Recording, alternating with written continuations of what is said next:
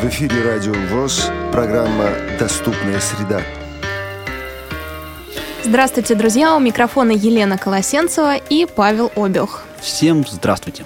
В Москве подошла к концу серия мастер-классов коммуникационного проекта «Прозрение». Его участники рисовали с помощью света в полной темноте.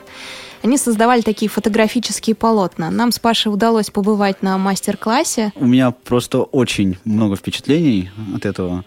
Я никогда раньше не слышал про такую технику. У меня, правда, осталось очень много вопросов, которые мы сегодня, кстати, я думаю, сможем задать. Потому что у нас сегодня главный виновник всех событий, ведущий прошедших воркшопов, фотограф из Нью-Йорка Стивен Эра. Стивен, здравствуйте. Hello. Привет. Ну, давайте начнем очень коротко, для того, чтобы наши слушатели немного узнали о вас, Стив. Кто вы, чем живете и как вы пришли к тому, чтобы заниматься этим интересным проектом? Um, Интерес к фотографии возник у меня много лет назад. Произошло это еще до того, как я понял, что у меня проблемы с глазами. Дело в том, что я учился в школе искусств, изучал живопись. Было это в Нью-Йорке. Я всегда стремился создавать произведения визуального искусства. И для меня, честно говоря, было шоком, когда я узнал, что у меня проблемы со зрением. У меня была пигментация сетчатки. Сначала я, конечно, впал в депрессию, но продолжал рисовать. В конце концов, я нашел кружок фотографии для незрячих фотографов. Я, конечно, был очень рад этому открытию. Я ни о чем подобном раньше не слышал. Пришел я в этот кружок, стал его участником. И где-то через год наш преподаватель, Марк, начал преподавать нам технику, которая называется рисование светом. Началось все постепенно. Мы медленно работали, мы очень много экспериментировали. Мы находили экспозицию, мы делали для себя открытия. В нашем коллективе участвуют как тотально слепые люди, так и слабовидящие и абсолютно зрячие. Мы работаем вместе и помогаем друг другу. Наша задача — воплощать идеи художника. Наша работа развивалась, и со временем я стал участвовать не только в подготовке снимков, но также и в преподавательской деятельности, и в выставочной деятельности, чтобы и другие узнали, чем мы занимаемся. Стив, многие люди, когда слышат о том, что вот проводятся подобные мастер-классы, есть такая школа, думают, что вы даете им просто возможность сделать фотографии, которые похожи на те фотографии, которые делают все зрячие люди. То есть э, просто помогаете фотографировать, в принципе. Но, как я поняла, ваша техника особенная. Да, вы совершенно правы. Наши фотографии не предполагают использование зрения. Дело в том, что наша задача другая. Мы полагаемся на воображение, на внутреннее, а не на внешнее. Наша задача — творчество. Творчество начинается в воображении, в мыслях, в памяти. У слепого человека могут быть воспоминания, зрительные воспоминания с тех времен, когда он еще видит, и эти воспоминания хочется воссоздать, воспроизвести. И вот и появляется такая возможность. Можно воспроизвести воспоминания в фотографии. Нам не нужно для этого видеть потому что картинки, образы делаются в темноте. Скорее, мы работаем руками, мы ориентируемся на звук, мы беседуем, мы обсуждаем. У нас есть зрячие помощники, и их задача поставить камеру, их задача настроить все необходимое так, как хочется художнику. Конечно, мы при этом общаемся, общаемся друг с другом, беседуем, обсуждаем фотографии. Когда фотография уже сделана, зрячий человек описывает незрячему, что получилось. Он говорит, голова слишком засвечена, руки получились нормально, ноги слишком много двигаются, а что касается фона, то все нормально, а особенно здорово выглядит вот эта красная ткань на фоне, на заднем плане. Давайте снова использовать эту красную красную ткань, но э, чтобы лицо не засветить, будьте аккуратнее, давайте переделаем. Таким образом, мы и переделаем, мы адаптируемся. Делаем одну фотографию, потом другую, третью, постепенно что-то меняем, что-то дорабатываем, что получилось, что не получилось, все это смотрим. Иногда с первого раза получится что-то интересное, и нам сразу же говорят о том, вау, как здорово, великолепная фотография, вот это круто, вот это поразительно, да, посмотрите. И тогда фотограф сразу поймет, что получилось нечто невероятное, нечто трогательное. Конечно, он не видит фотографию, но он знает, что фотография действует на людей. Он знает, что фотография провоцирует некую реакцию. Ну и со временем, конечно, и другие зрячие люди расскажут незрячему фотографу об этой картинке, об этой фотографии, и он получит более полное представление о том, что там получилось и удалось ему или нет. Стив, а можете описать саму технику фотографирования по шагам? Конечно. Прежде всего, мы работаем в полной темноте, обычно в темной комнате, иногда, правда, и на улице, но это только ночью. Камера ставится на треножник, таким образом камера не двигается. Затвором камеры мы управляем дистанционно с помощью специального пульта, соединенного с камерой шнуром. Таким образом, можно выставить выдержку на несколько минут. И прежде чем делать фотографию, фотограф размещает натурщика так, как ему нужно, так, как подсказывает воображение. Ну вот, соответственно, замыслу этой фотографии. Потом фотограф или художник берет маленький фонарик и прорисовывает силуэт человека, прорисовывает светом так, как он хочет, вверх, вниз, направо, налево, прорисовывает не только контуры, но и наполняет эти контуры. То есть он работает фонариком как кистью, как зрячий художник работал бы кистью на холсте. Все, что необходимо, прорисовывается светом. Да, да, да, примерно как зрячий художник. Вот именно поэтому мы говорим о том, что это светопись, о том, что это рисование светом. не просто фотографии, допустим, людей на улице, или пейзажи, или там, горных видов, еще чего-то. Нет, это совершенно конкретное искусство. Для него нужен а, осмысленный подход, для него нужно понимание, что и зачем мы делаем. Стив, здесь я бы хотела подчеркнуть, что, ну, просто многие не понимают, а, что человек, попадая в кадр в темноте, то есть между камерой и моделью, если он не освещен, то он и не попадает на кадр, то есть mm-hmm. его не видно. Нет, конечно, не видно. Потому что видно только то, куда попадает фонарик. Не больше. Конечно, если встать между светом фонарика и камерой, вот тогда, конечно, будешь загораживать свет. Поэтому нужно вставать где-то вот, ну, под углом, что ли. Так, чтобы не загораживать. Чтобы камера записывала именно этот свет. Когда мы были на мастер-классе, меня удивило, как близко вы подходите к модели. То есть вы можете ее одновременно трогать, да, понимать, куда вести фонарик mm-hmm. и вести в этот фонарик. То есть там расстояние буквально несколько сантиметров. Yes, yes. Да, именно так. Угу. Вот это, кстати, для меня был э, когнитивный диссонанс, я испытал, когда узнал, что на самом деле фотограф никак не мешает. Но вопрос у меня такой. Правильно ли я понимаю, что то зрячие люди являются неотъемлемой частью этого процесса. То есть никак невозможно достичь того, чтобы слепой художник, слепой фотограф сам оценил свое искусство. Результат этой работы, результат этого искусства, он предназначен только для совместного восприятия зрячих и слепых людей. Скажем так, разные художники работают по-разному. Каждому свое. Я могу говорить только за наш коллектив. Да, мы сориентированы на то, чтобы кто-то давал нам обратную связь. Есть люди, которые работают независимо, допустим, не со всей группой, а, допустим, с одним зрячим человеком, с близким другом. Может быть, он за пределами нашего коллектива. В данном случае не важно. Но смысл в том, чтобы была обратная связь. Что касается когнитивного диссонанса, да, он совершенно очевиден. Это такое внутреннее противоречие или все-таки кажущееся противоречие.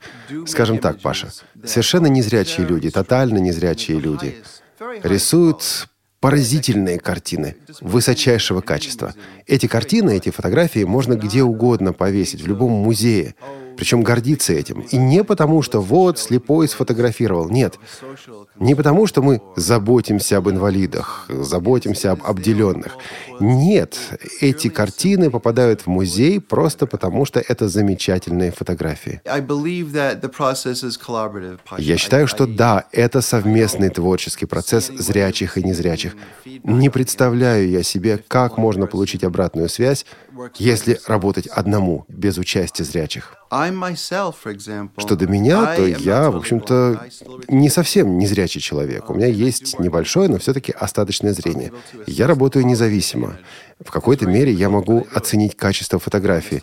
Это сложно, но я все-таки это могу сделать. Со временем это становится еще сложнее, потому что я теряю зрение. Стив, а меня все-таки интересует больше техника. Расскажите о том, mm-hmm. как вы делаете фон. Конечно. Фон — это часть фотографии. Он настолько же важен, как и передний план. Часто новички, неопытные фотографы просто рассвечивают человека, который должен попасть в фотографию, и забывают о том, что на заднем плане остается темнота. Да-да-да, темный фон и ярко освещенное лицо, и ничего интересного вокруг человека нет. Не за что зацепиться. Но ведь наши фотографии — это не паспортные карточки. Это не те фотографии, которые можно в автоматической будке сделать. Это выражение творческого потенциала художника. Нет, а конкретнее, вы берете кусочек ткани, вы берете шапку, какой-то полиэтилен, блестящую тарелку. Покрывало. Да. Какие материалы используете и как их, э, вот на каком расстоянии держите? Немножко о технике. Okay. Понял. Вы все-таки хотите про фон. Ладно, вас так интересует фон, расскажу. Я, честно говоря, сам люблю делать фон и люблю об этом говорить. Мне приятно. Фон можно сделать из ткани, сгибающейся ткани, например. Можно взять, допустим, толстую тяжелую ткань, и можно форму делать. Формы, например, от латинской буквы S или типа волны такие. Можно сделать прямые линии. Все зависит от художника. Например, если если хотите яркую, энергичную картину, то можно использовать яркие и прямые линии. Если хотите фон помягче, то можно использовать какую-то ткань, допустим, с цветочками, что-нибудь такое нежное. Иногда мы используем алюминий, алюминиевую фольгу, потому что она отражает свет, она сверкает. Это привлекательно визуально. Похоже это, например, на лучики солнца, отражающиеся на воде. То есть можно создать среду вокруг человека или вокруг предмета, среду, которая подчеркивает намерение художника. Для этого нужно просто осветить фольгу фонариком где-то на расстоянии двух метров и перемещать эту фольгу на несколько дюймов в одну сторону, в другую сторону, налево, направо. Можно линии этой фольгой прочертить, можно круги прочертить. Все, что хотите, все, что угодно. Можно пользоваться фольгой, как будто это кисть. И получится, например, круги из искр или линии из искорок. То есть, таким образом, алюминиевая фольга становится инструментом в руках художника.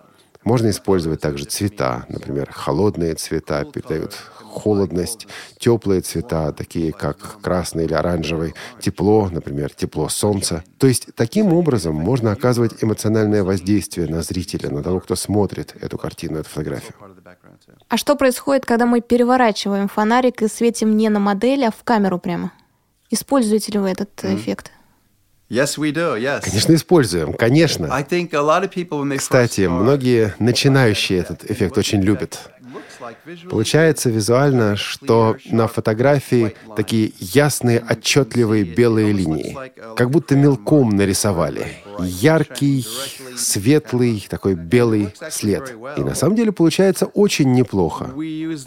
Я буду говорить за себя здесь прежде всего. Я использую эту технику для того, чтобы формировать силуэты. Ну, например, если я, допустим, поднимаю руку, да, вот сейчас покажу, я поднимаю руку, я беру фонарик и обвожу руку, обвожу контуры пальцев, обвожу ладонь, обвожу контур всей руки. Один палец, второй палец, третий, четвертый, пятый, потом иду по ладони, потом иду к локтю, и все это направляется на камеру. Как это работает? На фотографии получается, что руки не видно, есть чернота, где находится рука, но эта рука очерчена яркими белыми линиями. Получается такой силуэт или контур руки. А если не двигать э, фонарик, то можно получить э, точки такие световые, которые похожи на звезды. Я вспоминаю одну из картин просто. Yes. Mm? Да. Стив, а как не засветить фотографию, то есть э, не дать слишком много света? Может быть, есть промежуток времени, mm-hmm. в который вы работаете, и не больше, не меньше? Да, вы совершенно правы. Действительно, нужно следить за тем, чтобы не засветить, и, с другой стороны, нужно достаточно светить. На самом деле, наша группа уже работает с 1996 года. И, честно говоря, во многом мы полагаемся на собственный опыт, на опыт, который мы приобрели через множество ошибок, через множество попыток, но на интуицию, в конце концов. Мы уже знаем, как не засветить. И чем больше этим занимаешься, тем лучше это понимаешь. Кстати, интересный тот момент, когда мы проводим семинары, на эти семинары часто приходят зрячие фотографы, люди, которые зарабатывают на фотографии немалые деньги. Вот они приходят на наши семинары и, честно говоря, они начинают беспокоиться. Они не видят у нас измерительного оборудования. Они хотят измерить выдержку. И они нас постоянно спрашивают, вы уверены, вы уверены, вы уверены? И мы говорим, да-да-да, ну я, в общем-то, уверен, все будет нормально, вы не беспокойтесь, вы расслабьтесь, скорее всего, все получится нормально. Вот просто не беспокойтесь, и все.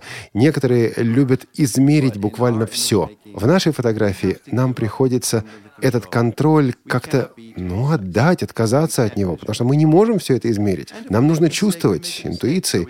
Если ошибаемся, ну что же, ошиблись, снова пытаемся, снова делаем. То есть вы работаете на интуиции? Так, разумеется, большинство художников тоже работают на интуиции.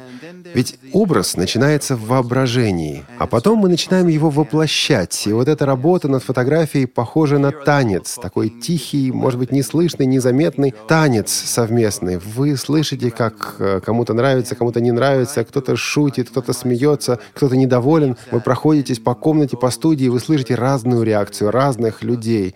И вот я, честно говоря, люблю иногда просто уединиться, задуматься, расслабиться.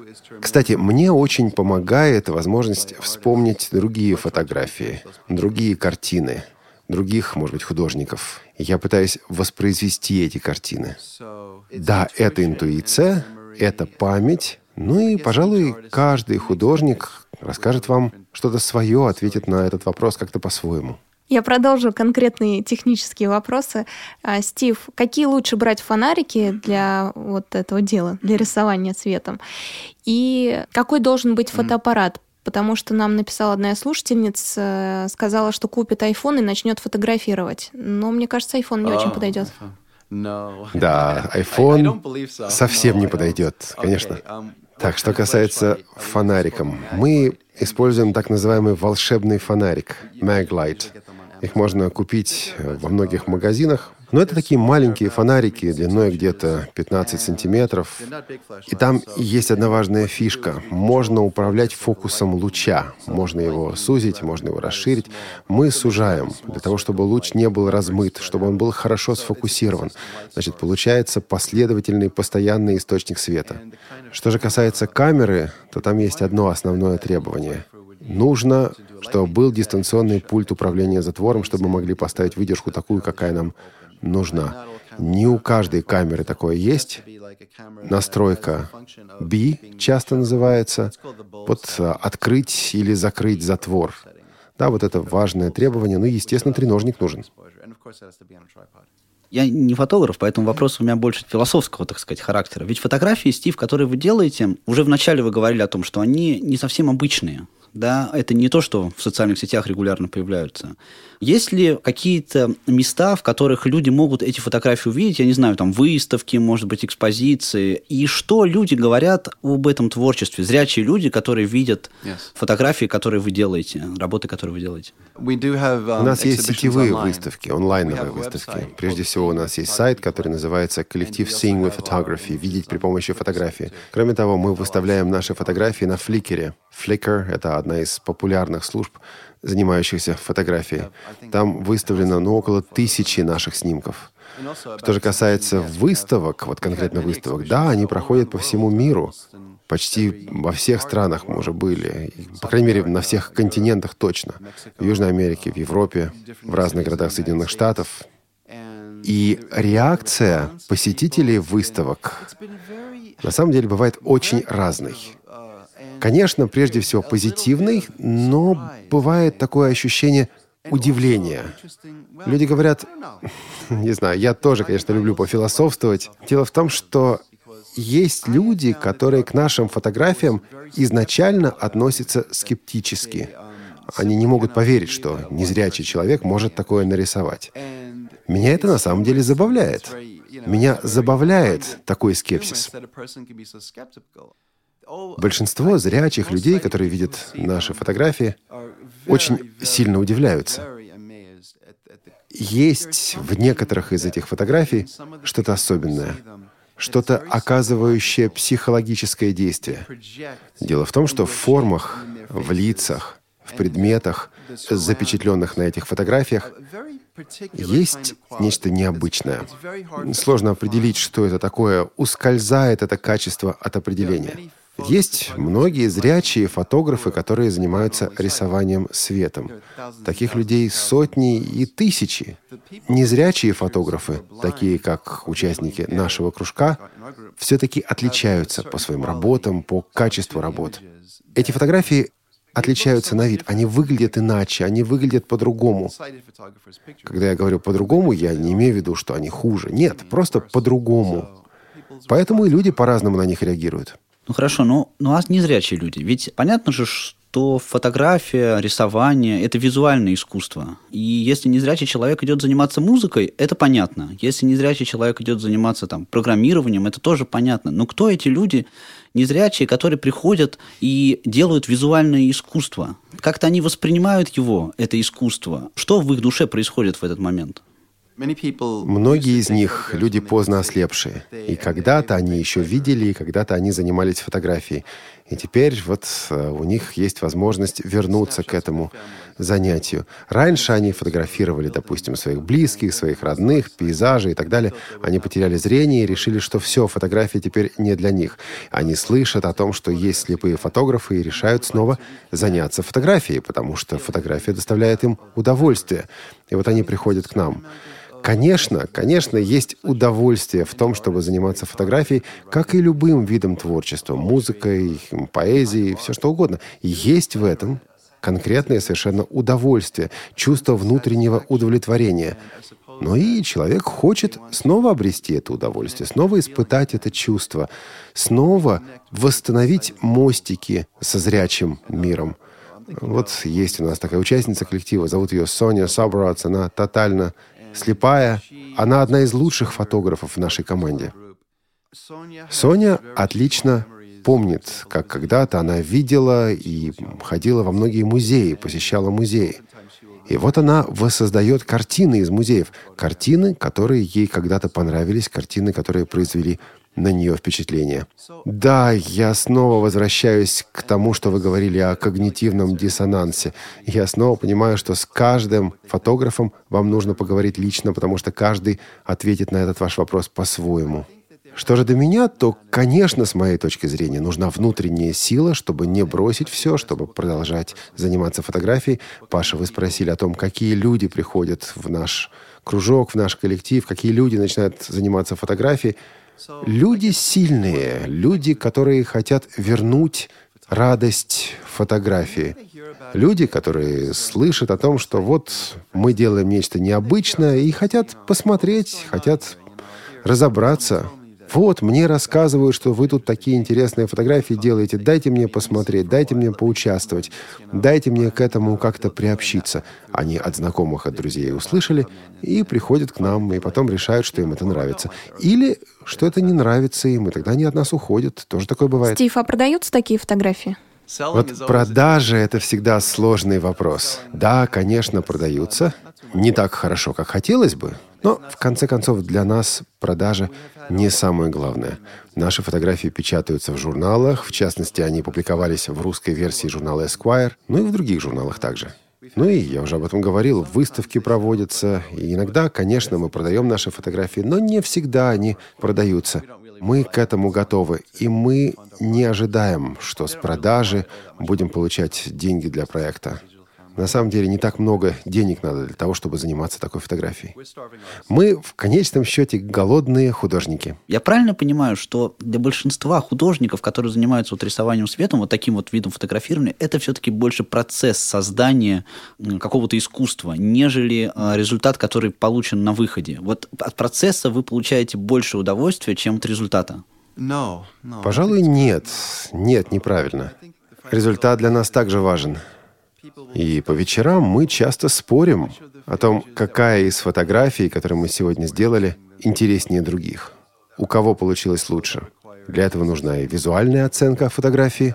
И, конечно, незрячие люди хотят понять, почему вот эта фотография лучше других. Почему люди реагируют на одну фотографию, а на другую нет.